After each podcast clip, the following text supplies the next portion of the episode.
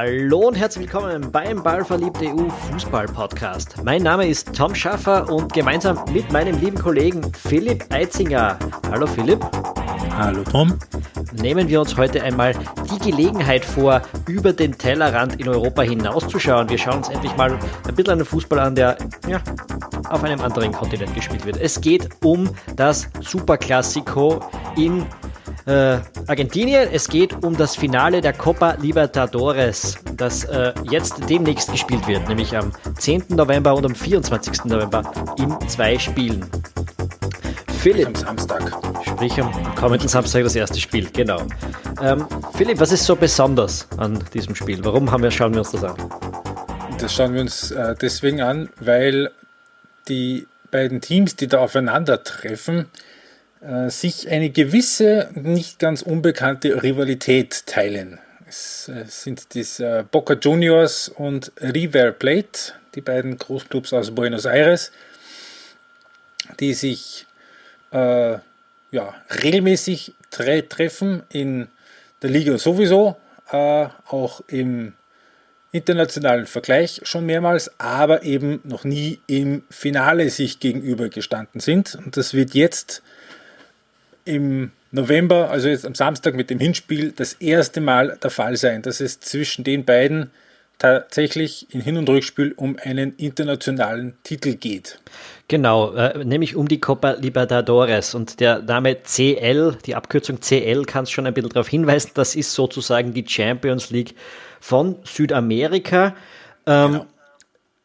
Was ich ganz lustig finde, äh, das ist das, wenn man das übersetzt, heißt das ähm, Pokal der Befreier, mehr oder weniger. Das ist gewidmet genau. den Unabhängigkeitskämpfern in Südamerika. Ähm, spannende Benennung eigentlich. Das ist irgendwie so, als würdest du die, die, die Champions League ähm, Club der EU-Gründer oder Cup der EU-Gründer nennen. Ähm, Eine Messestätte-Pokal, ne? Den gab es schon mal, ja. Und auch irgendwie eine spannende äh, Parallele ist ja, dass die zwei, der zweite Bewerb, der kleinere Bewerb, auch in Südamerika Copa Südamerika heißt, so wie er in Europa Europa League heißt. Also der wird dann nach dem Kontinent benannt. Ja. ähm, ja. So, so viel dazu. Das ist die Copa Libertadores, die ist, wie gesagt, mit der, mit der Champions League zu vergleichen. Es ist nicht alles ganz so professionell, wie man das in Europa kennt. Es hat heuer einige Vorfälle gegeben mit Spielern, die nicht eingesetzt werden hätten dürfen. Es ist ganz kurios, auch wie dieses Finale jetzt zustande kommt. Also, dass dieses Finale ähm, jetzt zwei Wochen vorher noch nicht genau gewusst hat, wann es eigentlich gespielt wird.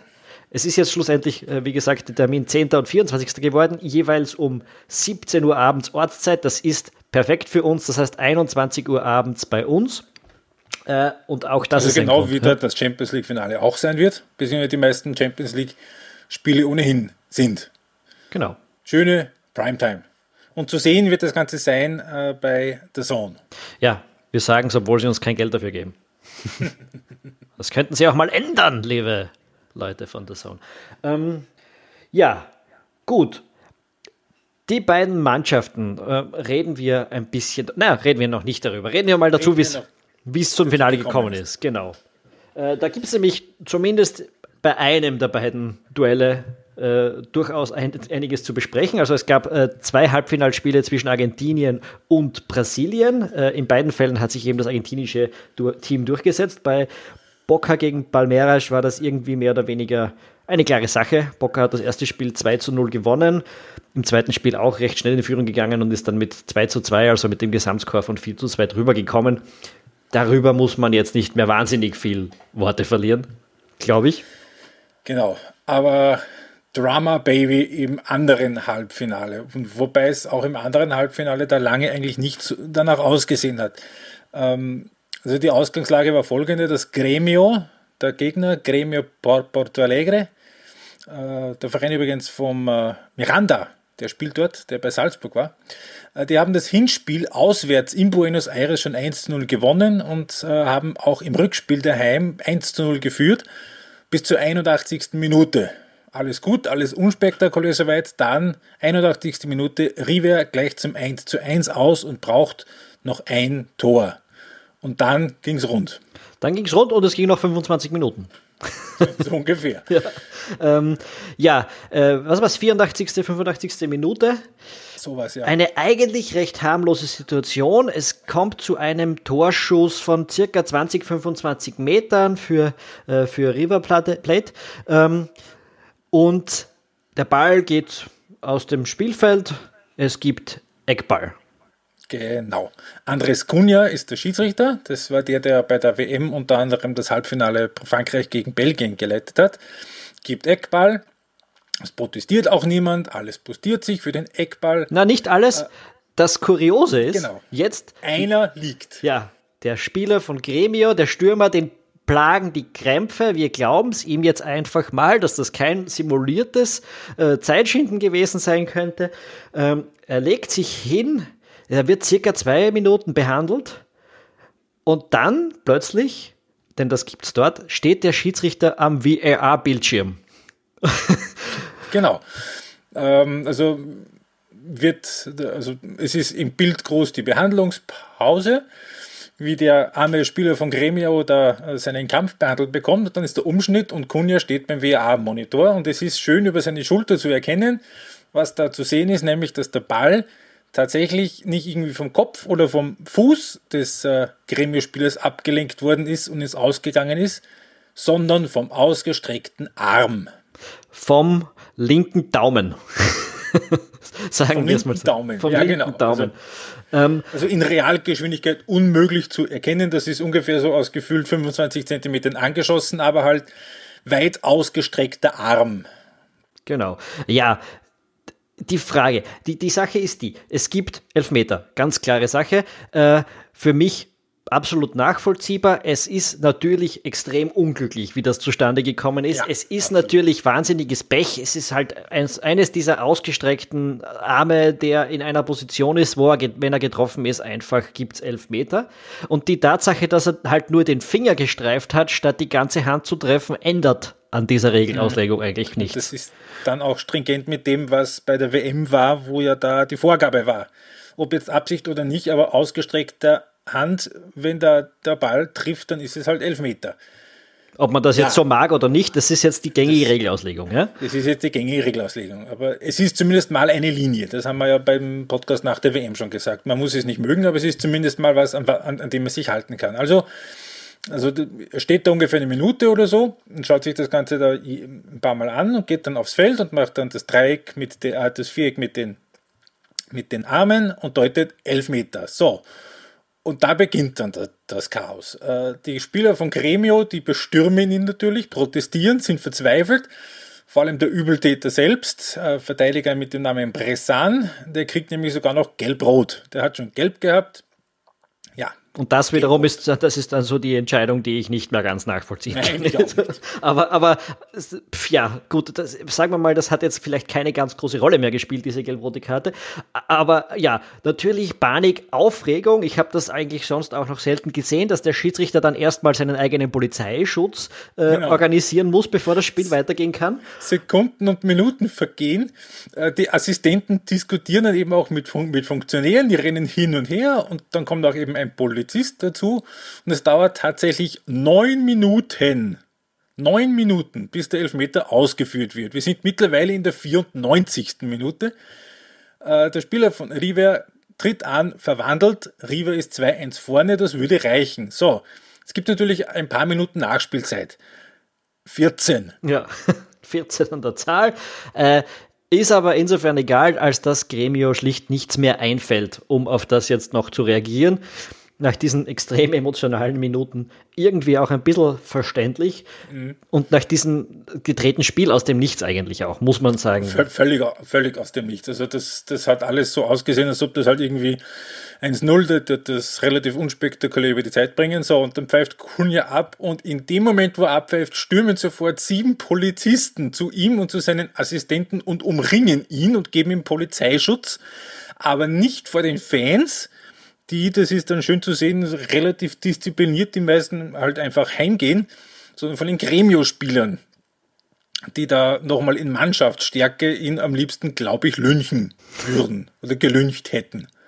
Gut, das gibt alles schon ein bisschen Einblick, dass Fußball in Südamerika, in Argentinien, in Brasilien nicht immer ganz normal ist für europäische Verhältnisse. Ein und Schiedsrichter, der sich vor dem Schlusspfiff äh, schon den Polizeischutz für nach den Schlusspfiff checkt, das ist, ähm, ja, das ist ja lustigerweise no. außerdem auch nur die zweite Kontroverse in diesem Spiel gewesen. Die erste hat man nicht so ganz ja. mitgekriegt, denn der Trainer von, äh, von River Plate äh, Name kurz entfallen, hilf mir. Guillermo Barros Gelotto. Richtig, nein, das ist der von Boca.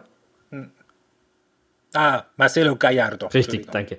Ähm, der hätte eigentlich äh, nicht in die, also der ist eigentlich gesperrt gewesen für dieses Spiel. Der Grund ist, dass äh, äh River in den vorherigen Spielen einfach sehr oft sehr spät aus der Kabine gekommen ist und der Verband hat sie damit bestraft, dass der Trainer äh, dieses Spiel auf der Tribüne hätte verbringen sollen. Der ist aber in der Halbzeitpause einfach in die Kabine gegangen, hat sich ein bisschen rudimentär verkleidet und ist in die Kabine spaziert. Ähm, das wiederum hat nach dem Spiel dazu geführt, dass Gremio ähm, ähm, ähm, ähm, Protest eingelegt hat gegen dieses Ergebnis, nicht wegen dem Elfmeter oder sonst irgendwas, das haben sie alles akzeptiert, sondern weil der Trainer da reingegangen ist. Und da musste Riva tatsächlich noch ein paar Tage zittern, ob ihnen dieses äh, Finale nicht Finale noch aberkannt wird. Bleibt. Ja, ist es dann aber doch jetzt geblieben. Äh, die Strafe ist vier Spiele Sperre für den Trainer und äh, 50.000 Euro Strafe, glaube ich, oder sowas. Wir stellen uns kurz vor, José Mourinho würde das machen und ich muss ehrlicherweise sagen, ich würde es ihm sogar zutrauen. Ja, es ist eigentlich überhaupt nicht schwierig. Ja. das wäre trotzdem äh, super. Ja, also dann gehen wir noch, würde ich sagen, kurz ein bisschen auf, auf auf die Mannschaften ein und jetzt noch nicht so sehr auf die aktuellen, sondern ähm, auf das, wofür die Mannschaften nämlich stehen, auch historisch. Es ist ähm, grundsätzlich so, dass es bei Boca Juniors eher die Arbeiterklasse ist, die der Verein anspricht. Und äh, bei River, die ja auch nicht umsonst genannt werden, die Millionarios eher die die äh, bürgerlichen Schichten und die Oberschichten. Es ist ähm, auch aus diesem sozialen Aspekt her nicht ganz unheikel. Und es äh, macht nicht Wunder, dass einer wie Diego Maradona, ähm, der bei Boca dann äh, seinen internationalen Durchbruch dann auch geschafft hat, ähm, bis heute wie kaum ein anderer eben für diesen Verein steht. Da, wobei, weil man sagen muss, der, der, die Millionarios, der reichere Club, das ist Riva. Das neuere Stadion hat aber Boca. Äh, nämlich, das ist die Bombonera. Äh, genau. Ein, ein, ein wunderschönes Stadion, ein bisschen wie das alte von Atletico Madrid, das Vicente Calderón. Äh, ein, ja, drei Tribünen, die mit zwei Rängen sehr dicht am Spielfeldrand, sehr steil, steil. sind, äh, mit, wo, wo, extremer Lärm erzeugt wird. Und auf der anderen Seite so eine, eine Wandtribüne, mehr oder weniger, ganz schwer zu erklären. Äh, ein, ein sehr schönes, interessantes Stadion jedenfalls. Dort wird das erste Spiel in diesem Finale gespielt, denn wie wir schon gesagt haben, es gibt ein Hin- und ein Rückspiel. Zum allerletzten Mal in der Copa Libertadores wird das so sein. Ähm, und es wird kein einziger Fan von River im Stadion sitzen an diesem Tag. Denn ähm, das wäre lebensgefährlich. Das wäre wahrscheinlich lebensgefährlich. Äh, die, die, die Fans dürfen auch bei nationalen Spielen seit 2014 nicht mehr ins Stadion des Gegners mitreisen. Das ist dann auch schon wieder irgendwo die Schattenseite dieses, dieses Fanatismus, der in, in anderen Momenten einfach nur begeisternd schön ist, wenn es wenn's, wenn's drauf ankommt, aber der halt dann wirklich auch in, in gestörte Szenen ausartet. Da gab es zum Beispiel 2015 äh, ein ein, ein Aufeinandertreffen im, im, im Achtelfinale, glaube ich, der Copa Libertadores zwischen diesen beiden Teams, wo die, die Gastmannschaft, das war in dem Fall, shit, ich will jetzt keinen Blödsinn sagen, ich glaube, es war Boca, ähm, mit, mit Tränengas attackiert wurde und das Spiel deshalb abgebrochen und strafverifiziert wurde und deshalb die weitergekommen sind. Ähm, ja, also da sieht man schon, da ist enormer Fanatismus drin. Das liegt daran, dass sich, ich, ich kann es jetzt nur von, von dem, was ich gelesen habe, her äh, sagen, aber dass die Fans sich extrem stark mit dem Club aus ihrem Viertel identifizieren. Buenos Aires ist ja eine riesige Stadt. Äh, mit, mit, mit, ich glaube, das Umfeld 18, 13 Millionen Einwohner, irgend sowas. Ähm, Und ja, da gibt es viele Clubs. Ich meine, das ist ja, beide, diese beiden Clubs sind nicht die erfolgreichsten Clubs auf internationaler Ebene, sondern das ist Independiente. Genau. Und das äh, ist auch nicht ganz unbekannt, dass eben im Hintergrund ähm, von den Anhängern her, dass da ziemlich mafiöse Strukturen am Werk sind. Also ähm, bekanntester Name, der die Barra Brava gehört, äh, glaube ich jetzt, wenn ich keinen völligen Blödsinn jetzt erzählt, gehört zu Boca, die da ähm, mehr oder weniger den Verein zum Teil so ein bisschen vor, vor sich hertreiben, weil ja auch eine ähm, nicht nur eine gewisse Macht haben, eine große Macht, sondern um diese im Zweifel dann eben auch mit Gewalt dann ähm, durchsetzen. Das ist äh, alles nicht ganz schön und das ist auch was, was es in der Form in Europa, Gott sei Dank, äh, in der Form so zumindest in dem Ausmaß definitiv nicht gibt. Nehme ich mal an, ja. Ähm, ja, aber, aber konzentrieren wir uns auf das, auf das Schöne. Ich meine, die, Stad die Atmosphäre im Stadion wird irre sein. Ähm, mhm. Vor allem, also jetzt mal im, im ersten Spiel in Bombonera, das wird, also, pff, das wird arg, äh, arg super zum Anschauen sein. Ja, das äh, Rückspiel ist dann eben im äh, Monumental, das, das Stadion von River. Das ist auch das Stadion, wo in der Regel die Länderspiele stattfinden von Argentinien das, ist, glaube ich, ungefähr so alt wie das Happel und, und, und schaut ihm irgendwie auch ähnlich. Also ein weitläufiges genau. Oval, nur ohne Dach und mit zwei ja, Rängen. Auch, auch äh, mit Laufbahn und das ist auch äh, eben in Wahrheit das Nationalstadion.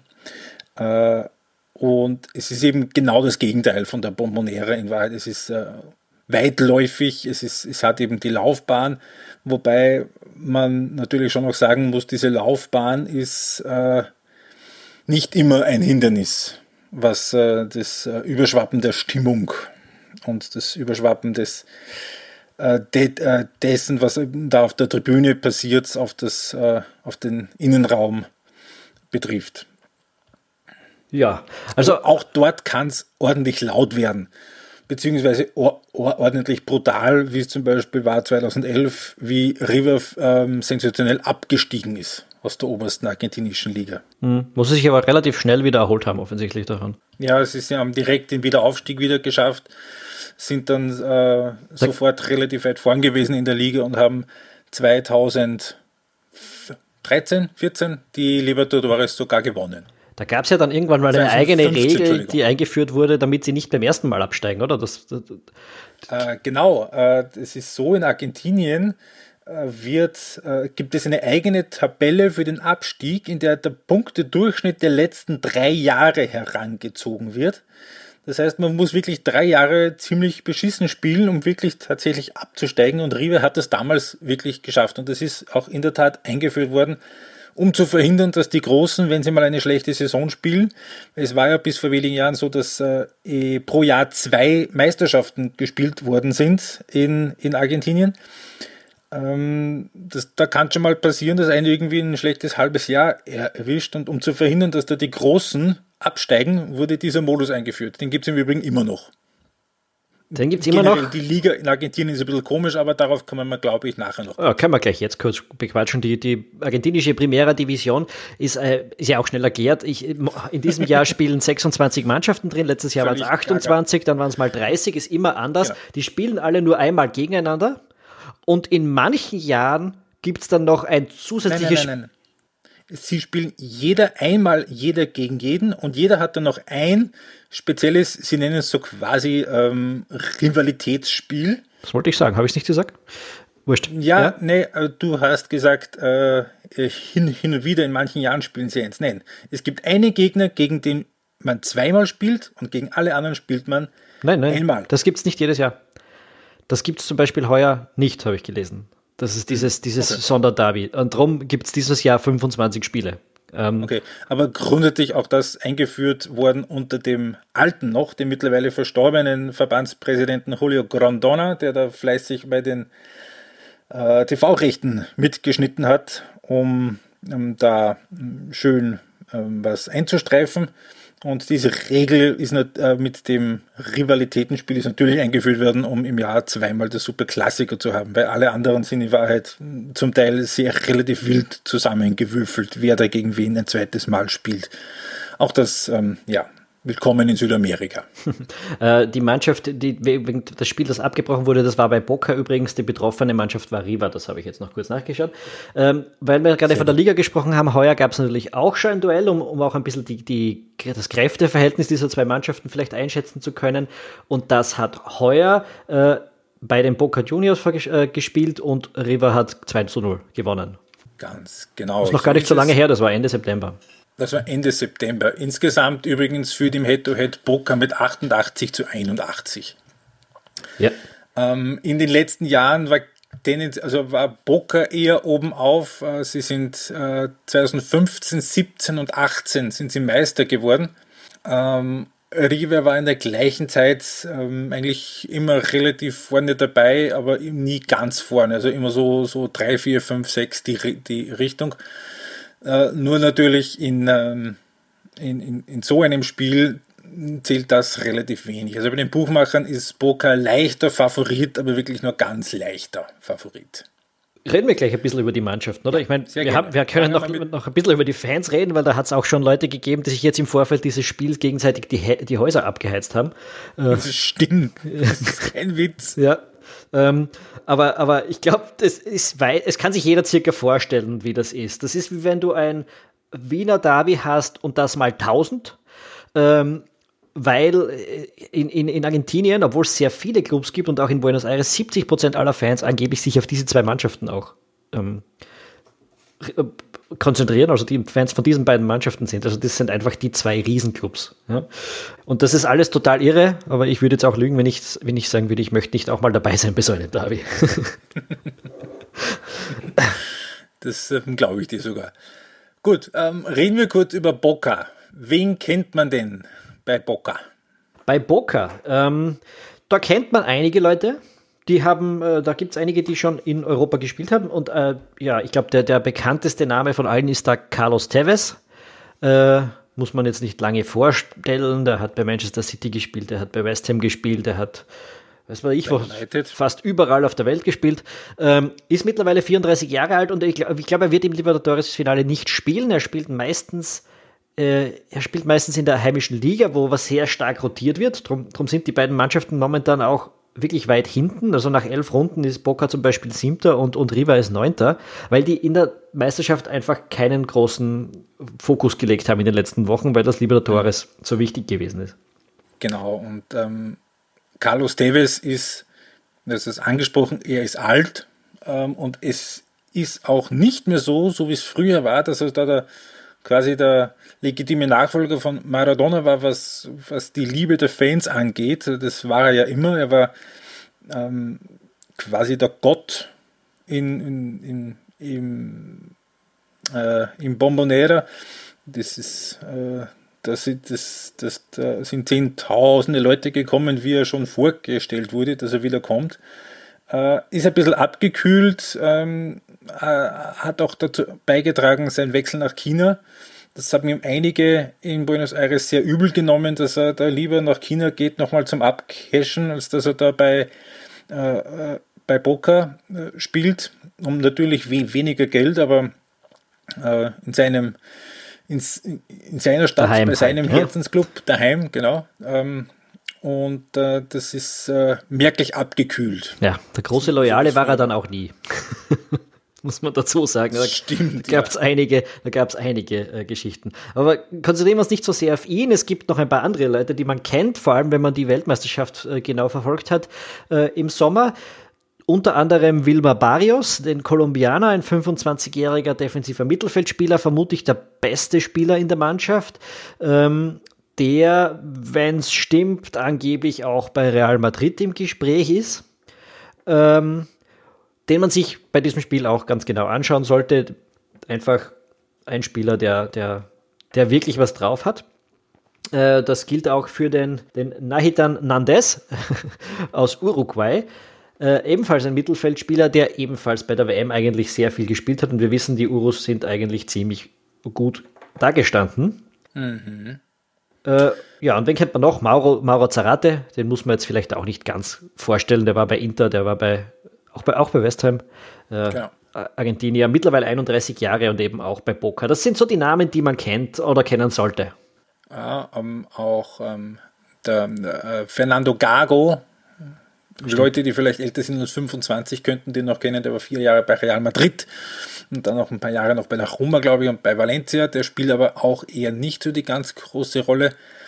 Äh, und dazu kommt noch Dario Benedetto, der Stürmer, der äh, fürs Nationalteam bei Jorge San Paoli zur WM eigentlich grundsätzlich der, Eis, der Einserstürmer gewesen wäre. Der hat aber die WM mit einem Kreuzbandriss verpasst und ist jetzt im Herbst schon langsam wieder reingekommen. Ähm, Trainer ist, wie vorhin schon kurz angerissen, Guillermo Barros Schelotto. Der war bei den letzten beiden Titeln schon verantwortlich, äh, hat aber außerhalb von Argentinien nicht den ganz großen Namen. Hat mal eine kurze Episode in Palermo gehabt. Mhm. Bei der WM auch noch dabei. Offiziell. Bei der WM auch noch dabei übrigens Christian Pavon, äh, auch ein, ein, Stürmer und, und äh, ich glaube nicht dabei war Sebastian Villa bei Kolumbien. Weiß nicht, ob der im Kader gewesen ist, gespielt hat er nicht viel. Gespielt hat er nicht. Ne? Äh, der ist, den, auf, den, auf, den sollte man auch Acht geben, der macht über rechts außen ziemlich Tempo. Also der wird, mhm. wird eine Schlüsselrolle haben äh, in diesem Finale. Ja, das sind so die. Wen kennt man bei, bei River? Nicht so viele. Also der Promi-Faktor im Kader von River ist etwas äh, geringer. Ähm, Fans der deutschen Bundesliga werden sich sicher erinnern an Javier Pinola. Der war viele, viele Jahre beim ersten FC Nürnberg Verteidiger. Ist mittlerweile 35 Jahre alt und hat keinen Fokuhila mehr, sondern quasi eine Glatze. Ähm, Franco Armani, der Torhüter, ist der, der dann, glaube ich, im dritten Spiel bei der WM dann reingekommen ist und eigentlich eine relativ okaye Figur gemacht hat. Ähm, Im Mittelfeld äh, spielt, also gibt es den Enzo Perez, der war bei Benfica und Valencia. Ähm, gibt es einen Verteidiger, Maidana, der war einer von vielen Argentiniern äh, damals in der großen Zeit von Metalist Kharkiv. Fans von Rapid und äh, von Salzburg werden sich an den Club wahrscheinlich erinnern können. Trainer, auch das ist kurz schon angerissen vorher, ist Marcelo Gallardo, ehemaliger Teamspieler. Das ist der bei River schon seit vier Jahren. Das ist relativ ungewöhnlich in Argentinien. Das ist unge ungewöhnlich lang und das ist überhaupt erst eigentlich der zweite, wenn ich jetzt richtig dabei bin, seit dem Abstieg. Nach dem Abstieg hat Matthias Almeida übernommen, eben bis 2014 und seither ist Marcelo Gallardo und der hat auch einen Österreich-Bezug. Der hat nämlich am 17. Oktober 2000 im Trikot von Monaco in der Champions League 0 zu 2 gegen Sturm Graz verloren. Guter Mann. Guter Mann. Äh, einen Spieler, den man sich vielleicht auch merken sollte, ist Ezequiel Palacios, 20-jähriger Mittelfeldspieler, der äh, bei Inter Mailand und bei Real Madrid im Gespräch sein soll, ebenfalls. Also da gibt es sogar bestätigte Kontakte und ein bisschen Aufregung, weil Real angeblich hinter dem Rücken von Riva mit dem gesprochen haben soll. Äh, das ist jetzt wirklich schon in den letzten Tagen auch aufgepoppt. Ja, das, äh, äh, River nicht, also dass generell argentinische Teams nicht die leichtesten sind im Umgang, wenn es darum geht, ihnen gute Spieler wegzukaufen. Das hat letztes Jahr zum Beispiel auch Bayer Leverkusen erfahren müssen, wie sie sich den Lucas Alario geholt haben. Also da ist auch ziemlich viel bei Höhe gemacht worden in Argentinien, um, um ähm, den Transfer weil, und das führt uns dann jetzt auch natürlich zum nächsten Punkt. Na, ich, ich wollte noch sagen, ist aber die, die, die, die ja. Geschichte mag zwar stimmen, dass die nicht die einfachsten sind, aber wenn du kurz vor einem Champions League-Finale bei Real Madrid anfängst, einem wichtigen Spieler ein bisschen Avancen zu machen und hinter deinem Rücken mit dem zu reden, dann wird da jeder Club der Welt ein bisschen schwierig werden, glaube ich. Sein. Das ist, das ist durchaus möglich. Aber Real Madrid hat da ja eine gewisse Geschichte, muss man sagen, wenn man auch wieder, auch bei Trainern. Das ist wahr, ja. Ja. Das werden wir in einem der nächsten Podcasts thematisieren. Ähm, ja, ähm, das ist eben auch genau der Punkt. Äh, Gerade in, in, in, Südamerika ist es natürlich so, jeder, der die Anzeichen zeigt, Potenzial zu haben, Weltklasse werden zu können, ist natürlich ähm, nach der ersten guten Halbsaison sofort auf den, auf den Zetteln von den europäischen Großclubs. Äh, die südamerikanischen Ligen bluten da ziemlich aus. Also das ist schon so, dass da in vielen Clubs die sind, die es noch nicht geschafft haben, die, die es nicht mehr scha schaffen werden und die 35-Jährigen, die wieder heimgekommen sind. Und ähm, das äh, sieht man dann letzten Endes auch äh, an der Performance von den äh, Siegern der Copa Libertadores, wenn es dann in Richtung Club WM geht. Hm. Da haben sie, da hat es bessere Zeiten für Südamerika gegeben, muss man sagen. Hat schon mal bessere Zeiten für Südamerika gegeben. Also die südamerikanischen Clubs, die sind, äh, die hatten in den letzten Jahren oft Mühe, überhaupt in, ins Finale zu kommen und haben das oft genug schon nicht geschafft. Also da hat schon äh, Club Clubs gegeben, Libertadores-Sieger, die im Halbfinale rausgefallen sind gegen die Kashima Endlers, gegen Raja Casablanca und gegen TP Mazembe. Oder San Lorenzo hat mal Verlängerung gebraucht gegen den Vertreter aus Neuseeland. Und wenn sie ins Finale gekommen sind, äh, haben sie meistens kaum mehr Gegenwehr geleistet als ein durchschnittlicher Mittelständler aus der spanischen Liga. Ähm, das äh, ist dann halt so, wenn die besten Spieler ohnehin alle irgendwie nach, nach, äh, nach Europa gehen und mehr oder weniger nur die zweite Reihe dann übrig bleibt. Ja, und selbst die, die heimkehren, nochmal zwischendurch nach China. nach China äh, Zwischenstopp machen. Genau. Ist jetzt nicht mehr nur, ja. nicht nur Europa, wo das Geld äh, ja. liegt, sondern es, also, ja. Äh, also in den letzten zehn Jahren hat genau ein einziger äh, südamerikanischer Club die Club-WM gewonnen. Das waren die Corinthians 2012 und das war damals im Finale gegen ein Chelsea, das äh, in den Nachwehen gerade der Roberto Di Matteo-Ära der kurzen lag. Da hätten es wahrscheinlich ein paar andere auch geschafft, aber. Das war, als Via Spores kurz vor dem Finale rausgeschmissen worden ist und, und, und Di Matteo dann die Champions League gewonnen hat, nicht wahr? Irgendwie so war das, war das ja. ja. Ähm, also auf jeden Fall ähm, können wir uns schon darauf gefasst machen, dass es äh, stimmungsmäßig äh, sehr, sehr heiß hergehen wird, aber das sportliche Niveau wahrscheinlich also, oder sicher sogar nicht ganz mit den späteren Phasen der Champions League mithalten wird können. Wird aber, äh, glaube ich, trotzdem ein, ein, zumindest ein sehenswertes Spiel sein. Wie die Qualität, ja, es ist, auch, es ist auch ein Derby, es wird extrem emotional sein, es wird extrem viel diskutiert werden. Das kann man sich schon einstellen. Also da, auch daran wird die Qualität schon einmal ein bisschen Und ein leiden. Ein hoher Nervositätsfaktor wird wahrscheinlich auch dabei sein. Ja. Ähm, aber, aber was man sich trotzdem erwarten kann, ist ein interessantes Spiel aufgrund dessen, dass sich die Mannschaften zumindest, ja, wenn man so diese, die, die, die Statistiken und die Auswertungen von whoscored.com und so glaubt, doch relativ konträr gegenüberstehen. Dort, dort steht, dass Boca ist mehr so dass eine Mannschaft, die aus allen Lagen schießt, sehr stark über die Flügel mit Tempo kommt und, und sonst den Ball gerne in der eigenen Hälfte hin und her trägt, dort aber wenig Fehler macht und, und Riva eher so das Gegenteil viel durch die Mitte, viel Kontrolle, viel Kurzpassspiel, Kontrolle des Gegners in der Gegnerhälfte. Ähm, so in der Art. Also das sind sehr gegensätzliche Argumente. Das Einzige, was beide eint, zumindest laut whoscored.com, ist, dass sie sehr schlecht sind darin, dem Gegner Chancen zu verhindern. Was für ein interessantes Spiel spricht. das kann man auf jeden Fall so sehen. Bin ich dabei. Ich freue mich auch schon drauf, ehrlicherweise.